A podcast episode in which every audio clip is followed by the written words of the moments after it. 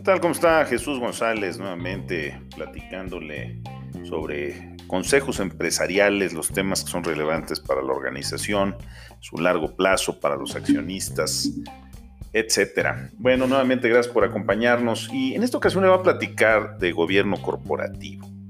Eh, el concepto de gobierno corporativo es algo que tiene ya muchos años. Eh, la realidad es que tomó mucho énfasis a partir del caso Enron que se dio en 2001.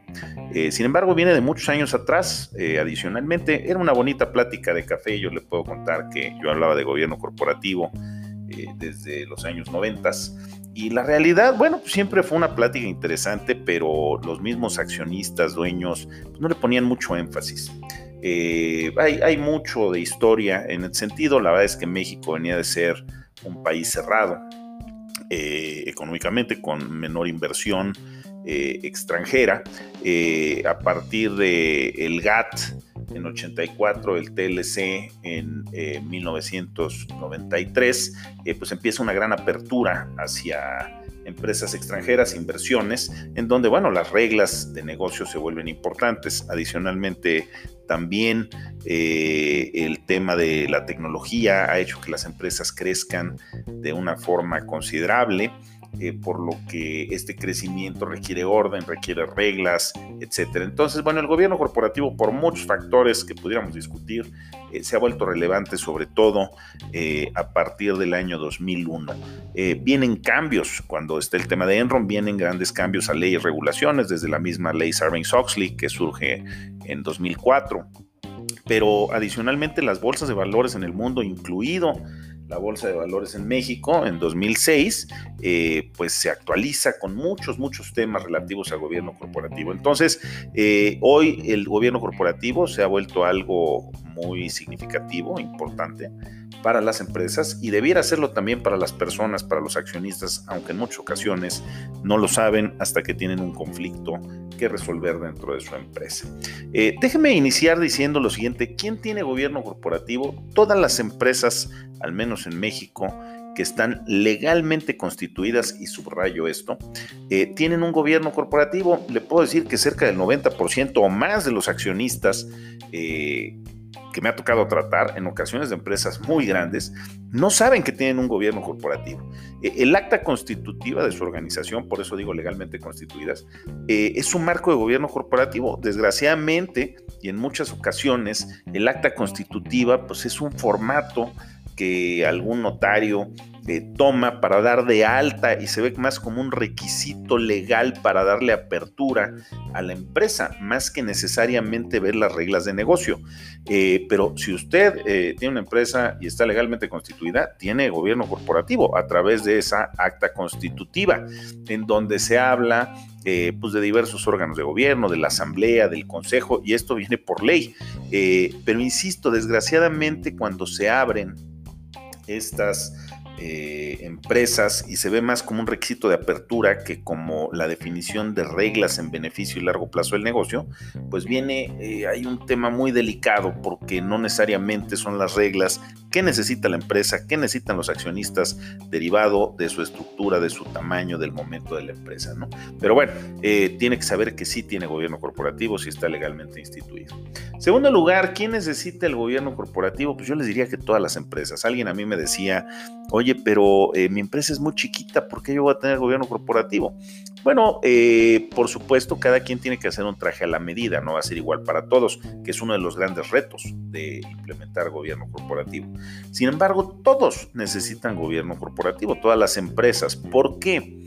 Porque a pesar de que su empresa puede ser muy pequeña hoy, está haciendo la definición de dónde va a estar, cómo va a estar y cómo se va a gestionar, no solamente en el presente, sino también en el futuro, cómo va a ser mañana.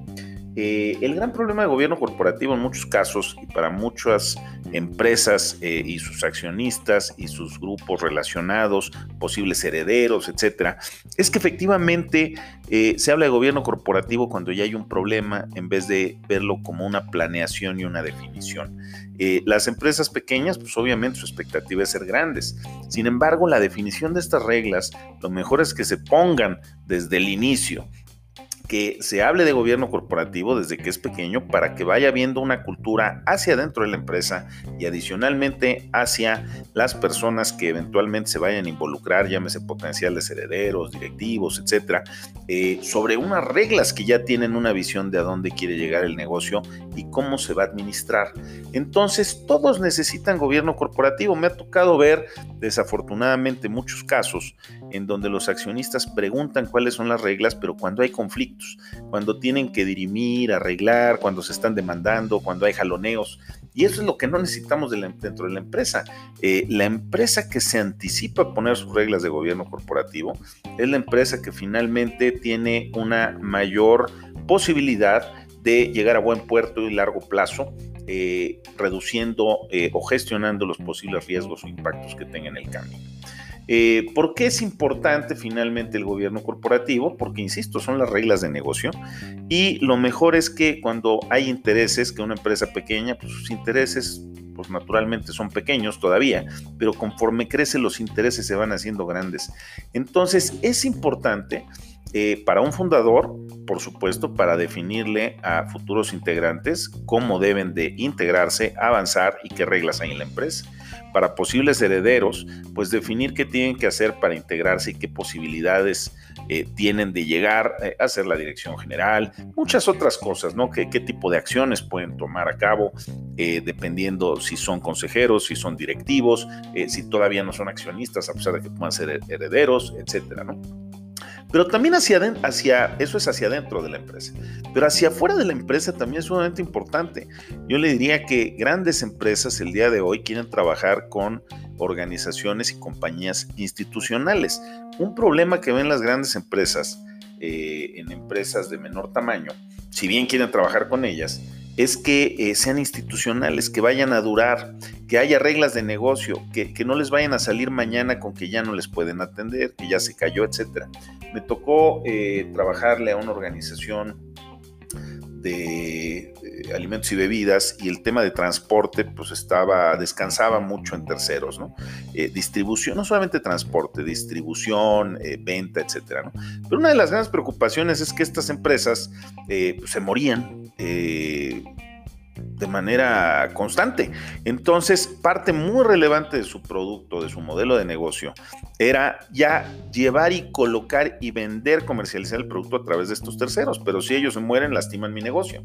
Entonces, también el gobierno corporativo es muy importante hacia afuera de la empresa. Va a ser un factor eh, que le puede dar mucho negocio, no solamente paz mental y, evitar pleitos hacia adentro, sino también eh, mucho hacia afuera de la organización desde una perspectiva de presentación de solidez, mejora reputacional, etcétera. Entonces es importante. Ahora, dicho sea eso, ya entremos a qué es gobierno corporativo. Quise hablar primero de esos beneficios del valor de gobierno corporativo, eh, porque si no eh, comprendemos que es importante, que es valioso, que sí lo necesitamos, pues ya las definiciones se vuelven un poco obsoletas. Pero bueno, sabiendo que todos tenemos empresas formales, legales, eh, legalmente constituidas eh, tienen gobierno corporativo, que sí lo necesitamos, que es importante desde un fundador, desde los accionistas, cuando empieza a crecer la empresa, potenciales herederos eh, o grupos terceros que lleguen y que ya hay reglas definidas de operación dentro del negocio. Entonces, vemos que el gobierno corporativo es relevante y vamos a hablar de su definición. No es sencilla la definición, hay diversas definiciones. el Código de Mejores Prácticas de Gobierno bajo eh, emitido por el Consejo Coordinador Empresarial habla de que gobierno corporativo es el sistema bajo el cual las sociedades son dirigidas y controladas. Eh, me gusta, pero la realidad es que lo veo demasiado sumarizado. Eh, suena bien, pero bueno, creo que hay mucho detalle más atrás de esto, ¿no? Sistema bajo el cual las sociedades son dirigidas y controladas. la OSD, que es la Organización para el Desarrollo Económico, eh, define al gobierno corporativo, habla del gobierno corporativo, eh, mencionando que implica un conjunto de relaciones entre la administración, sus accionistas y los terceros interesados en la estabilidad y permanencia de la sociedad.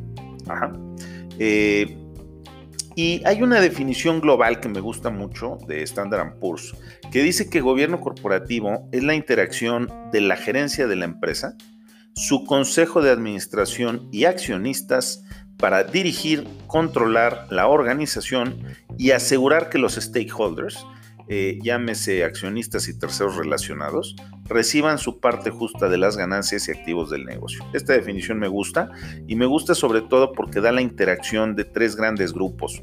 Eh, que ya platicamos en otros podcasts, que es la asamblea de accionistas, quien pone el dinero para hacer un negocio, el consejo de administración, segundo grupo, que es eh, aquel grupo que finalmente eh, la Asamblea le delega la responsabilidad de definir una estrategia y supervisar el avance de la empresa sobre la misma, y de la misma administración, que es el grupo que abre y cierra la cortina sobre bases diarias, ¿no? Para lograr los objetivos.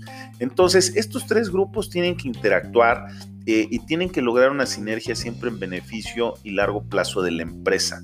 Ajá. Eh, en México, que un altísimo porcentaje de empresas son familiares, pues eh, es común ver que una persona puede tener la cachucha de accionista, la cachucha de consejero y la cachucha de director dentro de la empresa. ¿Cuál es el gran problema? El gran problema es que no saben cuándo usar qué cachucha. Creen que siempre van a operar o van a decidir o sus reuniones van a tener la misma naturaleza y no es así. Eh, las reglas, los alcances, los derechos de una asamblea de accionistas son distintos que en un consejo de administración y son distintos que en una mesa eh, de análisis de dirección en la, en la empresa. Entonces, eh, la misma persona, teniendo tres cachuchas distintas, tendría derechos, obligaciones y responsabilidades distintas y diferentes dependiendo de qué cachucha tiene, si está hablando como accionista, si está hablando como consejero o si está hablando como director. Eh, y no solamente es derechos y obligaciones, sino también es la conformación de los grupos. Yo como director, bueno, pues tengo ciertos derechos frente a la línea de negocio o la función que me toque. Sin embargo, eh, estoy limitado porque hay un consejo que me supervisa. Como consejero, parte del consejo de administración, pues también tengo eh, ciertos derechos, pero en una votación, pues no solamente es mi voz y mi decisión la que cuenta, sino va a haber un X número de consejeros adicionales que conforman el consejo y tendré que convencer eh, para lograr mayoría en dicha votación.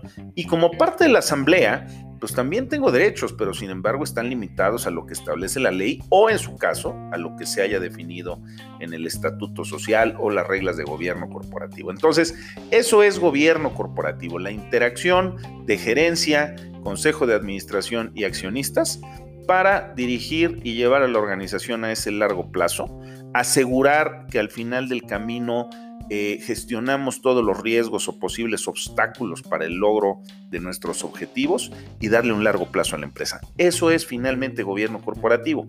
Ahora, eso suena sencillo, pero dentro de esa ecuación hay muchísimas cosas que tenemos eh, que cuidar. Primero hay que aceptar que en un gobierno corporativo pues, hay distintos participantes.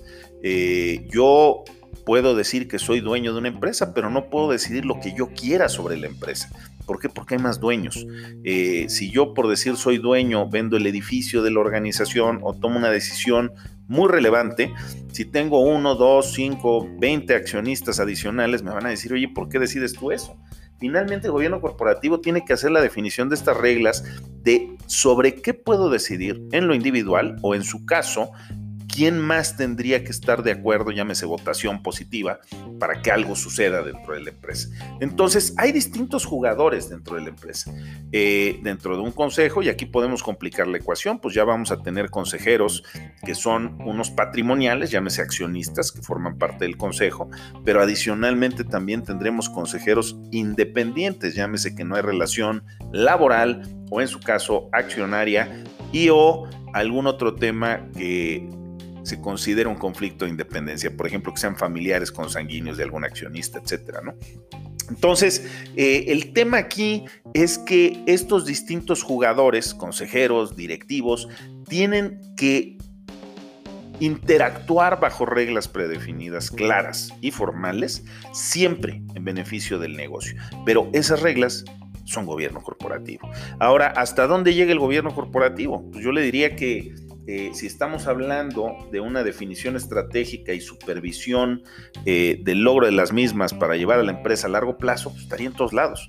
Está en temas administrativos, en temas operacionales, en temas de generación de información financiera, etcétera. Todo aquello necesario para llegar a, ese largo plazo y o que pueda doler en el logro de los objetivos, tendría que ser parte de este gobierno corporativo. Tiene que haber un tema de transparencia, por supuesto, de revelación suficiente. Eh, si yo los invitara ahorita a ser accionistas de una empresa y les pido 100 mil dólares, eh, la realidad es que pues tendría que haber claridad de, oye, ¿qué vas a hacer con él? ¿Quién te va a supervisar que de verdad lo hagas? ¿Cada cuándo nos vas a informar? ¿Qué tipo de información nos vas a dar? ¿Cómo sabemos que esa información que nos estás compartiendo es razonable y podemos confiar en la misma? Es lo, menos que yo eh, esperaría si alguien me pide un dinero. Bueno, en la empresa es exactamente lo mismo. Son el tipo de reglas eh, que finalmente se tienen que definir.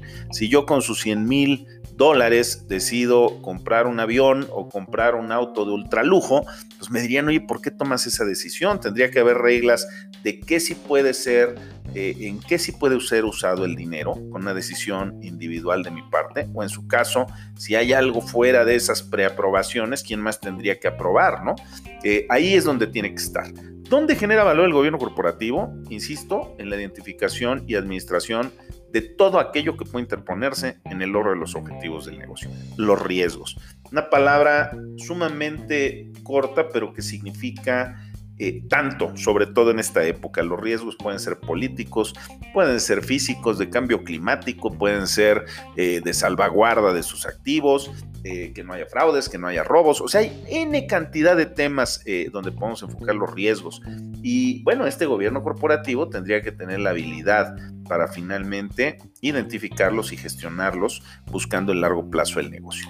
Entonces, si nosotros sumarizamos yo hablaba de tres grandes grupos eh, y vamos a hablar de cuatro finalmente. Eh, la asamblea de accionistas, eh, que es quien pone el dinero y que tiene ciertos derechos. Dentro de los podcasts hay podcasts específicos para cada grupo que voy a mencionar. está la asamblea de accionistas, el segundo es el consejo de administración. La asamblea vota quienes van a ser sus consejeros bajo las reglas predefinidas de gobierno. Y está el grupo directivo, encabezado por una dirección general y directivos relevantes. ¿no? Yo le diría que hay eh, un cuarto que al final del camino es como un bracito del consejo, que son los comités. Eh, los comités al final del camino reportan al consejo. Son eh, grupos específicos con características técnicas relevantes y eh, técnicas suficientes para hacer el trabajo que tiene que hacer el consejo y son los comités, aunque son bracitos del consejo, ¿no? Asamblea, consejo de administración eh, y el grupo directivo con estos bracitos que son los comités. Eh, déjame cerrar mencionando que adicionalmente el tema de gobierno corporativo lo puede ver en ámbitos distintos. Está la ley eh, General de Sociedades Mercantiles, que tiene sus reglas específicas en gobierno corporativo. Insisto, eh, en otros podcasts puede ver el detalle.